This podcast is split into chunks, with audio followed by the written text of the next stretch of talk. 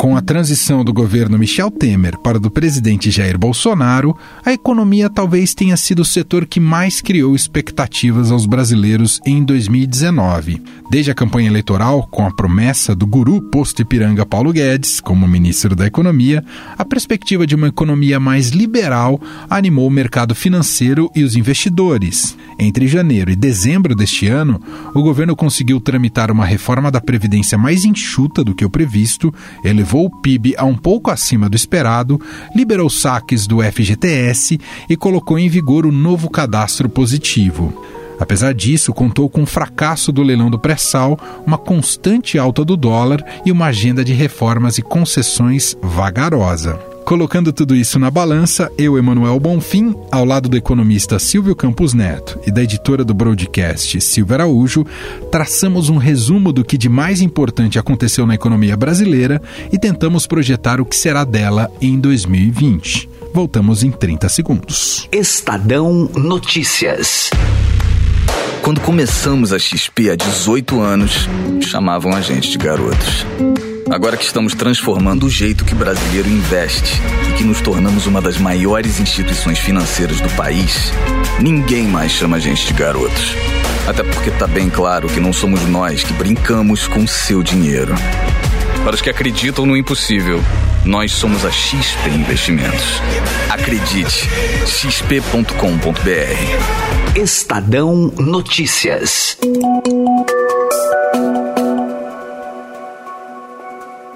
Hoje, na nossa série especial de fim de ano com balanços sobre 2019 perspectivas para 2020, o assunto é a economia, a macroeconomia brasileira. Aí vamos entender um pouco do desempenho dela, os desafios, o que vem pela frente. E para esse especial, a gente convidou para um bate-papo aqui em nosso estúdio Silvio Campos Neto, economista e sócio da Tendências Consultoria. Tudo bem, Silvio? Seja bem-vindo. Tudo bem, Emanuel. Obrigado pelo convite. Um prazer falar com vocês. E direto de Brasília, também aqui neste programa, conversando com a gente, está Silvia Araújo, editora do Broadcast Econômico da Agência Estado. Olá, Silvia, como vai? Olá, Emanuel, tudo bem? Olá, Silvio. Bom, são vários temas para a gente analisar aqui, conversar, entender os rumos da economia no país, mas eu gostaria já logo de cara pegar algo mais sensitivo de vocês. Vocês entendem que ah, pela primeira vez nos últimos anos a gente pode ter um sentimento um pouquinho maior de otimismo em relação ao desempenho brasileiro, Silvio? Eu acredito que sim, Emanuel. É, primeiro porque uma série de, de medidas e mudanças foram tomadas do ponto de vista econômico já nos últimos anos, né? Algo que não é de agora, mas que já vem num processo de arrumação de casa, vamos colocar dessa forma, e que também pela primeira vez desde alguns anos para cá não temos nenhum grande evento de tipo tudo ou nada pela frente. Lembrando que em 2018 nós tínhamos eleições, em 2019 a questão da previdência sai ou não sai, e agora com essas questões encaminhadas e uma agenda econômica que é uma agenda é, positiva é, e com sinais já mais consistentes né, de retomada, certamente as perspectivas para o ano de 2020 são melhores, claro que talvez ainda não aquele desempenho exuberante que gostaríamos, né? Há uma série de, de limites e de, de restrições ainda pelo caminho, mas sem dúvida nenhuma, o vejo que o ano de 2020 começa com um quadro bem mais favorável do que a gente teve nos anos anteriores. Ô Silvio, você concorda com o Silvio? A gente saiu daquele status, aquele patamar que a gente ficava pensando como sair do fundo do poço, e agora a gente já está olhando para cima, não estamos mais olhando para baixo, é isso, Silvia? É, eu acho que está endereçado aí um, um, uma expectativa melhor, né? Pelo menos de expectativa, porque o mercado financeiro, por exemplo, vive de expectativas, né? Eles compram expectativas positivas está sendo comprada uma expectativa positiva para Brasil a partir do ano que vem. E nesse final de ano já teve uma sinalização disso que foi a Standard Poor's, né? A agência de classificação de risco, melhorando a perspectiva para o país. Ou ou seja, vai estar tá analisando o país e daqui a algum tempo pode é, melhorar as notas de crédito do país. Isso foi muito bem recebido, isso foi consequência da reforma da Previdência, conforme o Silvio falou. É, foi muito difícil de passar essa reforma da Previdência. Aqui em Brasília, é, a gente, na cobertura diária, a gente viu como é que foi essa negociação intensa entre o Ministério da Economia, depois capitaneada pelo presidente da Câmara, Rodrigo Maia, mas passou. Não passou a reforma que o Paulo Guedes queria, o ministro da Economia, mas passou uma reforma que foi muito além do que se esperava lá atrás, quando os economistas faziam suas apostas sobre a economia que essa reforma traria nos próximos 10 anos. A gente termina é, esse ano com uma economia endereçada de 800 bilhões para essa reforma é, da Previdência nos próximos 10 anos, o que vai ajudar bastante ali a bater na dívida pública, principalmente.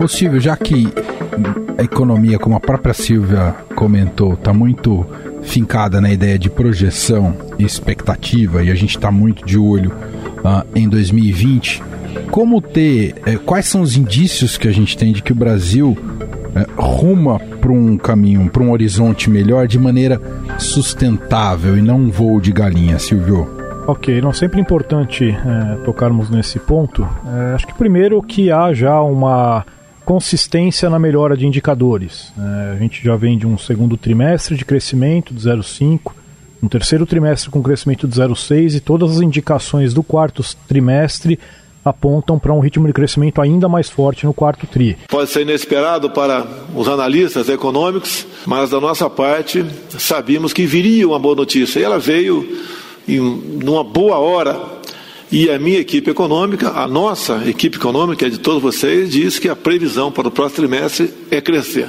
O Brasil está crescendo. E pensando nessa, né, nesse efeito carregamento, como a gente chama, já em tese estaremos, teríamos contratado um desempenho relativamente bom, pelo menos à luz dos últimos anos, para 2020. Agora, indo além né, dos números, que acho que isso é realmente o mais importante, a gente tem que olhar para fundamentos, né? Então, de novo, o Brasil desde 2015, 16, quando, claro, ele estava caminhando na, na, direção mesmo do fundo do poço, começou a tomar medidas importantes para reverter essa situação. Claro que primeiro na questão fiscal, mas também com uma volta de agenda de reformas, né, reforma trabalhista, teto de gastos, TLP, lei de estatais, cadastro positivo, previdência, é alguma agenda que ainda tem para os próximos anos, a gente sabe das dificuldades políticas, mas eventualmente alguma medida adicional ainda pode surgir. Então, o que eu quero dizer com isso é que está se pavimentando um caminho para que essa retomada vista já nesses últimos trimestres efetivamente não seja mais um evento de voo de galinha.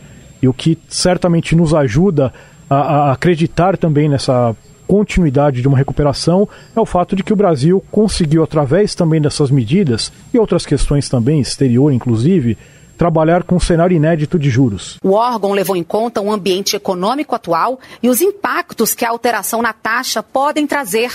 O objetivo é controlar os índices de preços. Isso também de uma forma consistente, de uma forma sustentável. Mesmo que não fique 4,5% nos próximos anos, a gente sabe, conforme a economia se recuperar, alguma elevação é razoável, mas que volte para 6,5% para 7%.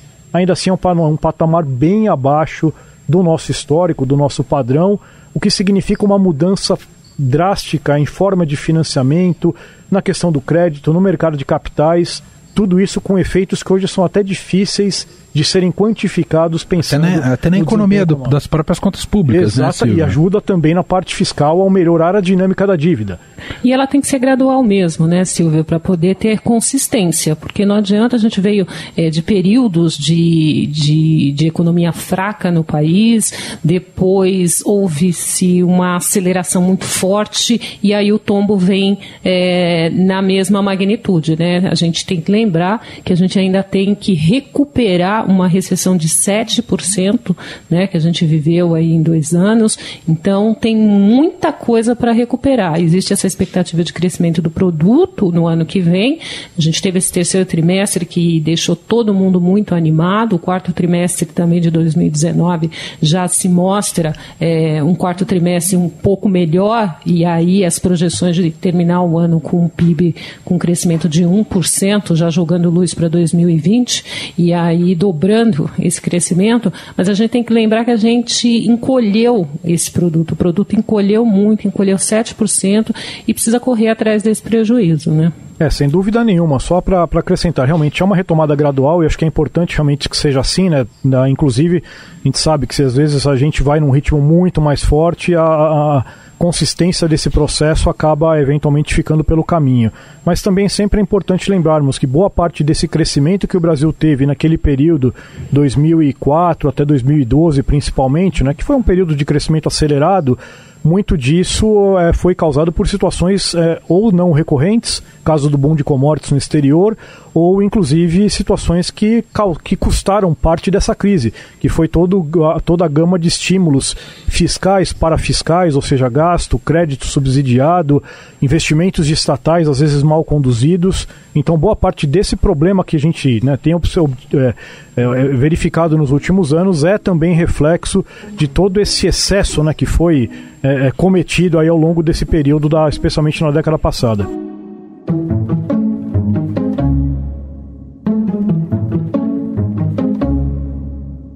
Isso que o Silvio identifica aqui, Silvia, é uma é um sinal de que houve mesmo, e talvez não, não só agora com o ministro Paulo Guedes, mas desde o presidente Michel Temer, houve mesmo uma troca do, do, da condução econômica do país, da visão da, de como conduzir a economia do país, e aí usando o termo uh, talvez mais apropriado, a gente foi rumou mesmo para uma linha mais liberal, é isso, Silvia?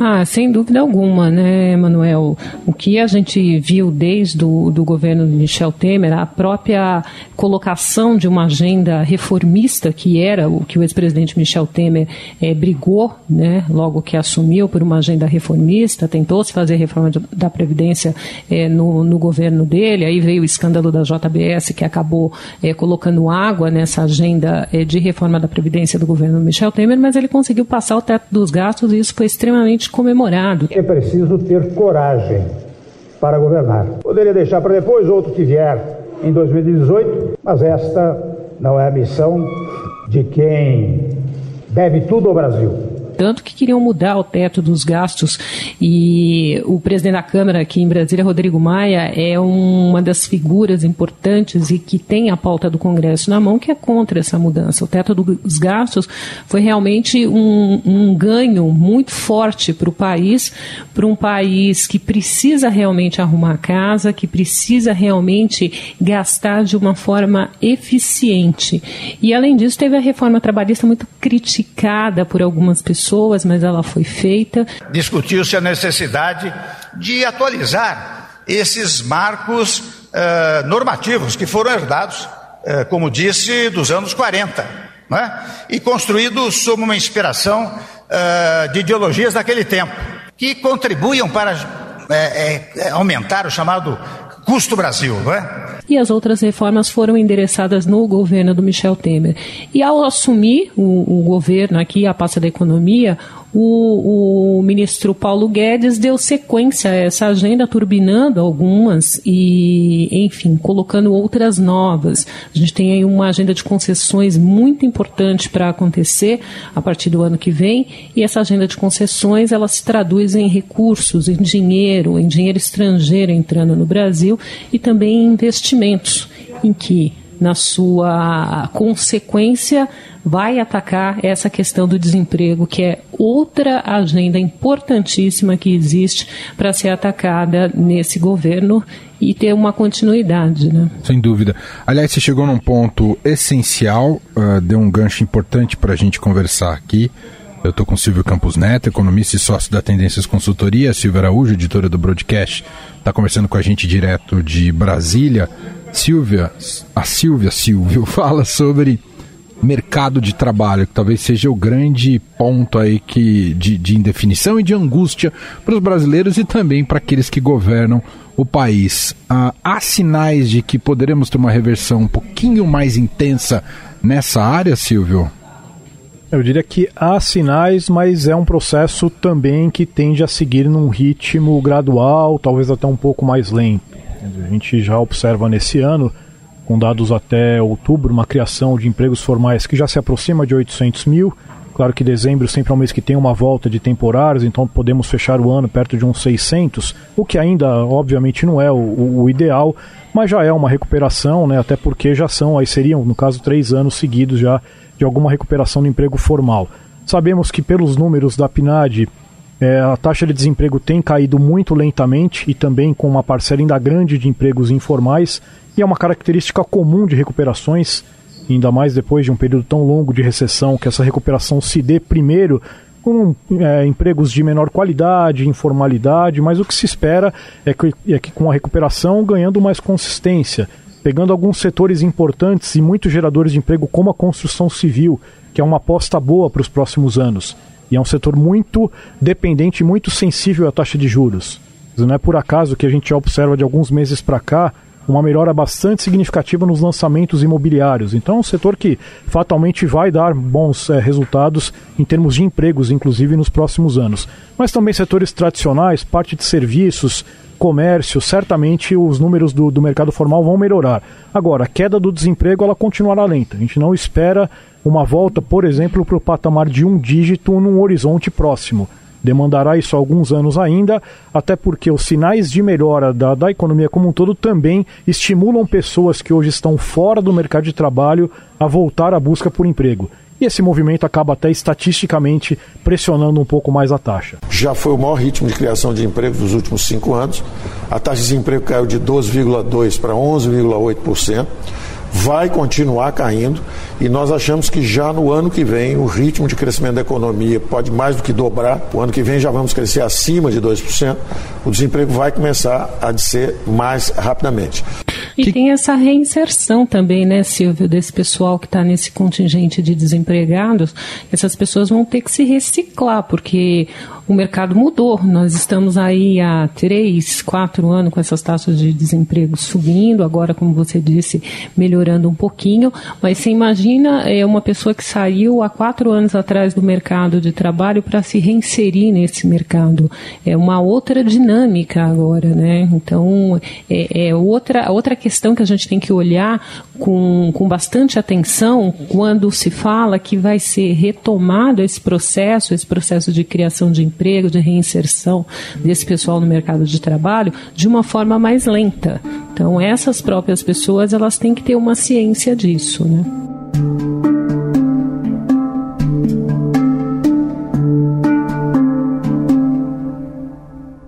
E quanto passa pela pela melhoria no setor industrial brasileiro, inclusive essa é, esse, é, é, essa, esse cenário mais positivo para quem está buscando emprego, Silvio? É, eu diria que dentre os setores de atividade, olhando do, do, do, lado da oferta, a indústria de transformação é o segmento que se defronta com os maiores desafios. É, primeiro porque é um mundo, apesar dessa trégua comercial que foi importante, né, anunciada na sexta-feira, ainda é um mundo que tem suas dificuldades em termos não só de crescimento, mas é um mundo mais protecionista, essa é a realidade é, apesar da, da, trégua, mas é um, é um, cenário que não é aquele quadro de abertura e de, de aumento das, das cadeias globais.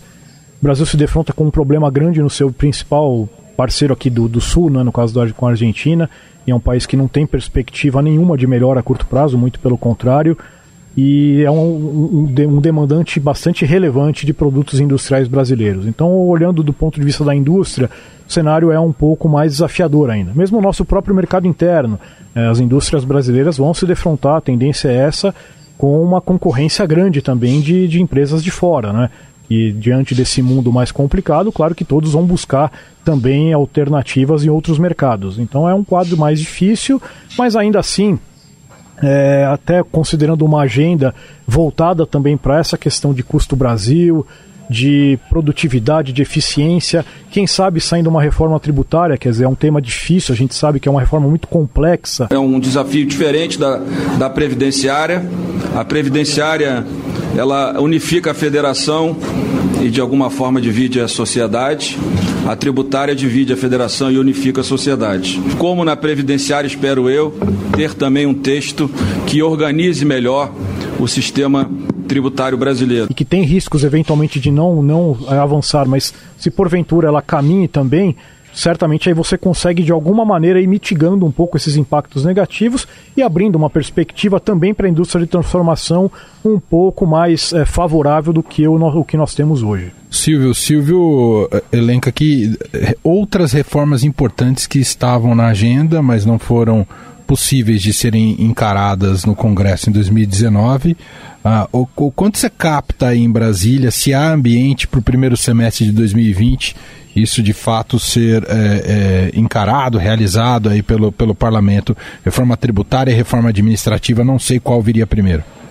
Então, Emanuel, que a sensação que se tem aqui em Brasília é de que o ano de 2020 terá apenas seis meses, porque muitos parlamentares saem também para disputar é, prefeituras, é um ano eleitoral, o ano eleitoral, a agenda do Congresso, ela tende a travar um pouco. Então, esses seis primeiros meses do ano, essa primeira metade do ano de 2020, vai ser extremamente importante para que se ande com algumas dessas essas reformas. Talvez a reforma administrativa, apesar de alguns embates que existem aqui, principalmente é, com a bancada de servidor público, que ela é muito forte aqui. Você lembra que a gente fez uma série, né? O Estadão fez uma série dos donos do Congresso e essa bancada parecia muito forte.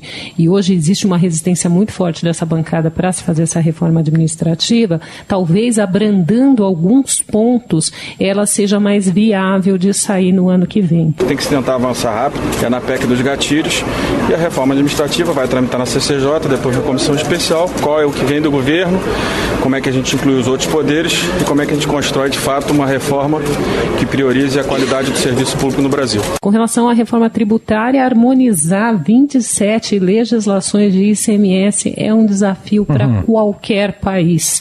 Então essa questão dos estados ela acaba interferindo muito na condução é, dessa, dessa reforma tributária tributária, tem o bolo que também vai para os municípios. Imagina você é, discutir sobre esse assunto num ano eleitoral. Vai ser, vai ser complicado. Mas tem outras agendas endereçadas também, como a agenda de autonomia do Banco Central. E se você me permite, Emanuel, claro. eu queria abrir um tema com o Banco Central. A gente viu uma gestão bem diferente, bem mais dinâmica do Banco Central nesse ano. O Silvio ressaltou aí o patamar histórico de baixa da taxa de juros juros básica da Selic, mas não foi só isso, né? Recentemente tivemos aí esse corte drástico é, do juro do cheque especial, foi a primeira vez que um banco central é, se meteu nessa história, então você tinha aí juros uh, no cheque especial que já superou 300%, 350%, e hoje tem um limite, ele não pode ser mais do que 150% ao ano, 8% ao mês. Então foi, foi uma ação muito muito forte, foi uma ação que foi muito cobrada ali no Congresso. Eu lembro que na sabatina do Roberto Campos Neto, que é o presidente do Banco Central, os parlamentares cobraram muito ele sobre essa questão de taxas de juros e ele não só. É, mostrou ao que veio nessa questão de, de taxa de juros do cheque especial, mas também já endereça aí algumas novidades com relação a taxas de juros no cartão, sem contar com outras ações ali mais tecnológicas dentro do Banco Central, que acaba até incomodando a concorrência bancária.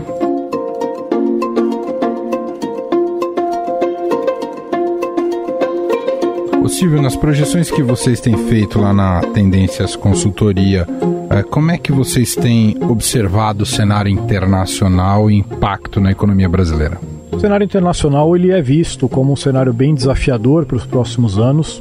É, a gente vê um quadro de desaceleração das principais economias, um mundo avançado crescendo menos, ainda com alguns pontos importantes, por exemplo, a economia dos Estados Unidos, é, apesar dessa tendência também de um menor crescimento, a gente acha pouco provável, menos provável um quadro recessivo, por exemplo, como algumas casas têm aí colocado.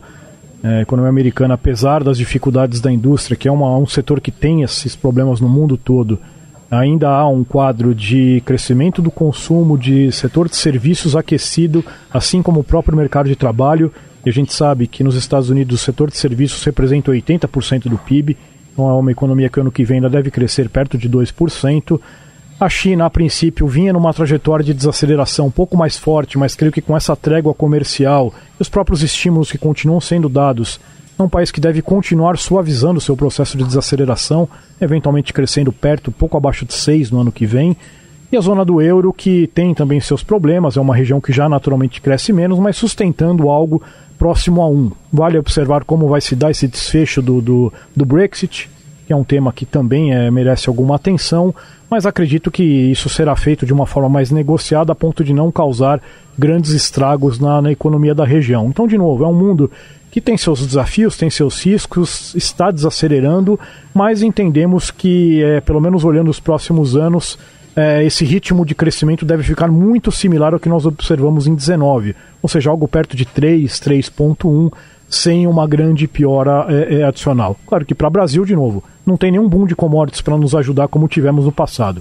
Isso aí ficou para trás, a China está desacelerando, a Argentina em crise permanente, então o que, que vai puxar nossa, nosso crescimento?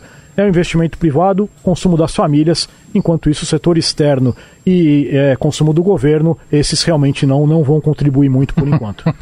ô, ô, Silvia, uh, e já concluindo aqui, chegando à parte final aqui da nossa do nosso debate sobre o cenário econômico e pegando esse gancho do cenário internacional que o Silvio tão bem uh, colocou aqui para gente. A agenda ambiental é o que tem complicado o Brasil nessa relação com outros mercados, Silvia? Ah, em alguns mercados sim, né, Emanuel? A nossa agenda ambiental aqui, ela praticamente não existe muito, né? Então a gente tem, tem algumas resistências é, no, no mercado internacional, ali na Europa, principalmente na Europa, é, com relação aos nossos produtos. A ministra da Agricultura, Tereza Cristina, tem feito um trabalho bem forte é, nesse, nesse sentido de, de mostrar aí para os para os investidores estrangeiros, como as coisas estão sendo feitas aqui no Brasil. Além de efetivar o direito à terra, nós estamos executando com a Um grande programa ambiental Titulação é igual a preservação e igual a responsabilidade. O ministro ali do outro lado não ajuda muito, né? É, que deveria estar cuidando um pouco mais da agenda é, do, meio, do meio ambiente, mas ela pode, ela pode interferir um pouquinho sim, embora tenha se feito esse trabalho forte aí da ministra da Agricultura, as repercussões são muito fortes, né, Manuel? Que a gente teve aqui é, no país esse ano a títulos de acidentes ambientais é, repercutiram de forma muito, muito extrema lá no mercado internacional. Não é à toa que o presidente da França brigou com o presidente brasileiro e aí entrou a Angela Merkel. Enfim, tem, tem uma agenda ambiental que deveria ser olhada de uma forma mais respeitosa né, por parte do nosso governo brasileiro. Sensacional. Quero agradecer Silvio Campos Neto, economista e sócio da Tendências Consultoria, esteve aqui com a gente para fazer essa avaliação sobre a economia brasileira no ano de 2019 e também já projetando muitos desafios aí para 2020. Obrigado, viu, Silvio? Obrigado, Emanuel, que agradeço o convite, estamos à disposição. E agradeço também a Silvia Araújo, editora do broadcast econômico da Agência Estado, gentilmente sempre com a gente aqui participando de nossas gravações. Obrigado, viu, Silvia? Eu que agradeço e que venha 2020 com crescimento, com emprego e com aquilo que a gente realmente precisa. Felicidade, que sejamos muito felizes num Brasil em 2020. Sensacional. É isso. Obrigado aos dois. Uh, a gente segue com as nossas com a nossa série especial aqui com programas uh, atacando os mais diversos temas para a gente avaliar o ano de 2019 e o que vem pela frente. Estadão Notícias. Estadão Notícias desta quinta-feira vai ficando por aqui. Contou com a apresentação minha, Emanuel Bonfim, e montagem de Afrânio Vanderlei. O diretor de jornalismo do Grupo Estado é João Fábio Caminuto. Mande seu comentário e sugestão para o e-mail podcast@estadão.com. Abraço para você e até mais. Estadão Notícias.